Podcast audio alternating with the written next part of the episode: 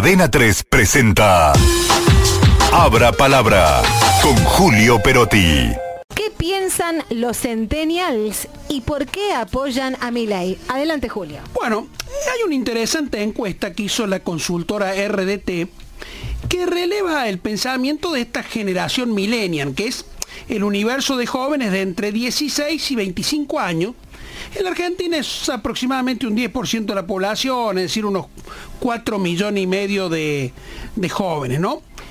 Y esta generación centennial, o también conocida como generación Z, es indistinto el nombre, identifica la franja etaria que nació durante la expansión masiva de Internet. O sea, a partir de 1998, cuando ya Internet eh, se popularizó. Digo porque esto configura de alguna manera el modo de pensar de, de estos jóvenes. Y lo interesante de este estudio es que compara con uno similar realizado en octubre del 2021.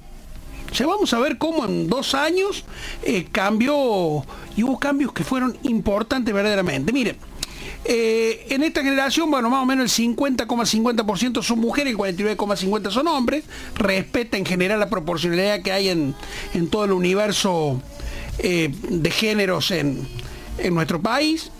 Los niveles educativos van entre secundario incompleto, secundario completo y universitario incompleto. Hay poco, solo el 6,7% tiene un universitario completo, pero deberíamos entenderlo en términos que son chicos que le da exactamente 25 años. Bueno, miren, vamos ya a ir al grano. En el año 21, en esta franja etaria, el hoy presidente electo Javier Milei ya era la personalidad más popular ya era la más popular. Los responsables del trabajo dicen que se corroboró que la mayoría del segmento más joven del electorado ya por entonces estaba abandonando el progresismo para ir hacia una idea libertaria. Y ahí encontraron en ley una figura que de alguna manera lo representó.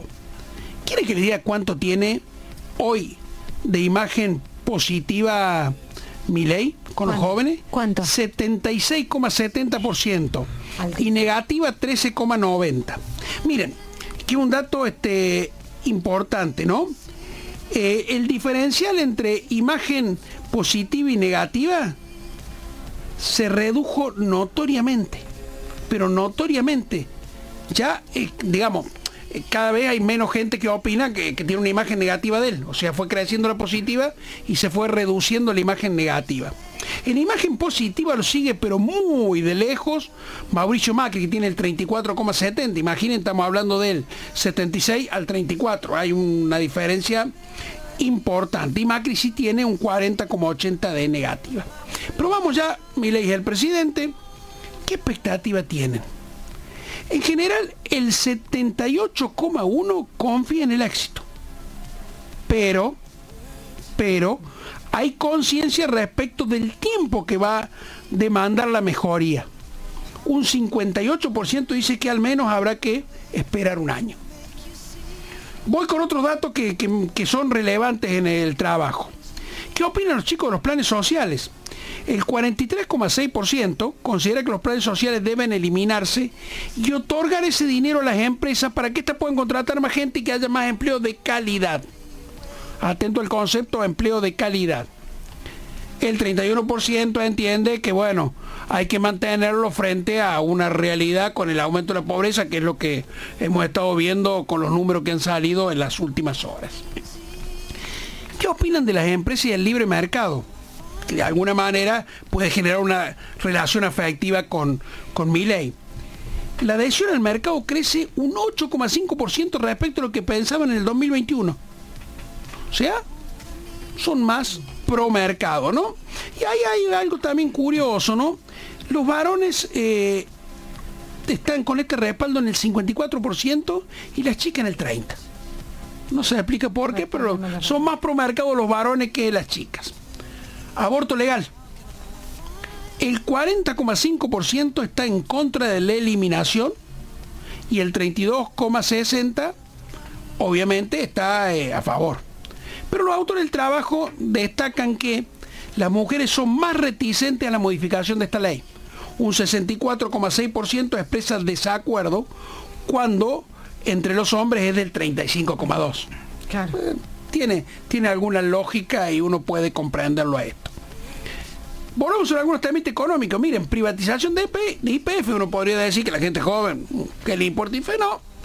El 37% está de acuerdo y un 34% en desacuerdo. Y hay un 21, 28% que no tiene este posición tomada. O sea, ahí estamos los tres tercios. Sí, los tres tercios.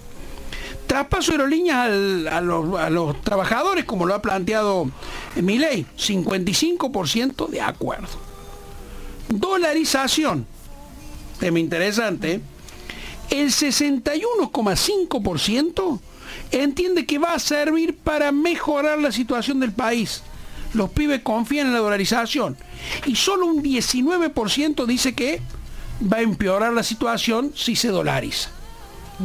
Se presume que eh, por ser de la primera porción del electorado que, adhirió a los postulados de mi ley, la idea no solo prendió, sino que con el tiempo se arraigó. El discurso de mi ley arraigó la idea de la dolarización en los pibes.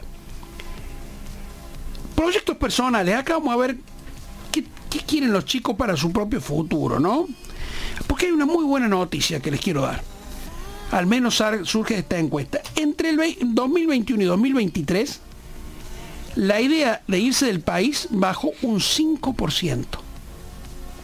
En octubre del 2021 no se quería ir, porque es lo que tenemos que ver, el 27,10%.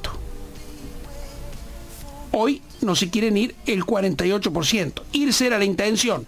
En el sentido contrario. Del 50%, pues ya solo el 48% te dice que puede pensar en irse.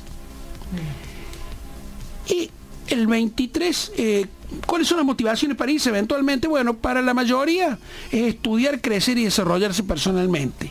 Y solo el 23% dice que se iría para ganar más dinero. O sea, no se irían por plata, se irían por capacitarse y por lograr un mejor desarrollo personal. Pero acá, y acá tiene que ver con la pregunta anterior. Le preguntan, ¿qué pasaría si tuvieses 10 mil dólares disponibles? ¿Sabe qué? El 44% lo usaría para un inmueble, con lo cual confirma la decisión de arraigarse. Quien compra un inmueble es porque se quiere quedar. Nadie dice que va a comprar pasajes. Y también es muy fuerte la decisión de capacitarse y de iniciar un emprendimiento. Y ya vamos, vamos redondeando. Consumo informativo. Contra un prejuicio muy generalizado. El 41% de los jóvenes dice que le interesan las noticias políticas. Y el 40% sobre economía, internacionales, deporte, policial, en fin. Un menú informativo importante les interesa y los atrae. ¿Cuáles son las preocupaciones sociales? Inflación el 81,20%, inseguridad el 66%, dinero insuficiente, que tiene que ver con la inflación el 61%, corrupción el 63%, falta de trabajo, desempleo 47%, que si se fijan es lo que siempre mencionamos como las preocupaciones en general de toda la sociedad. Y cerramos.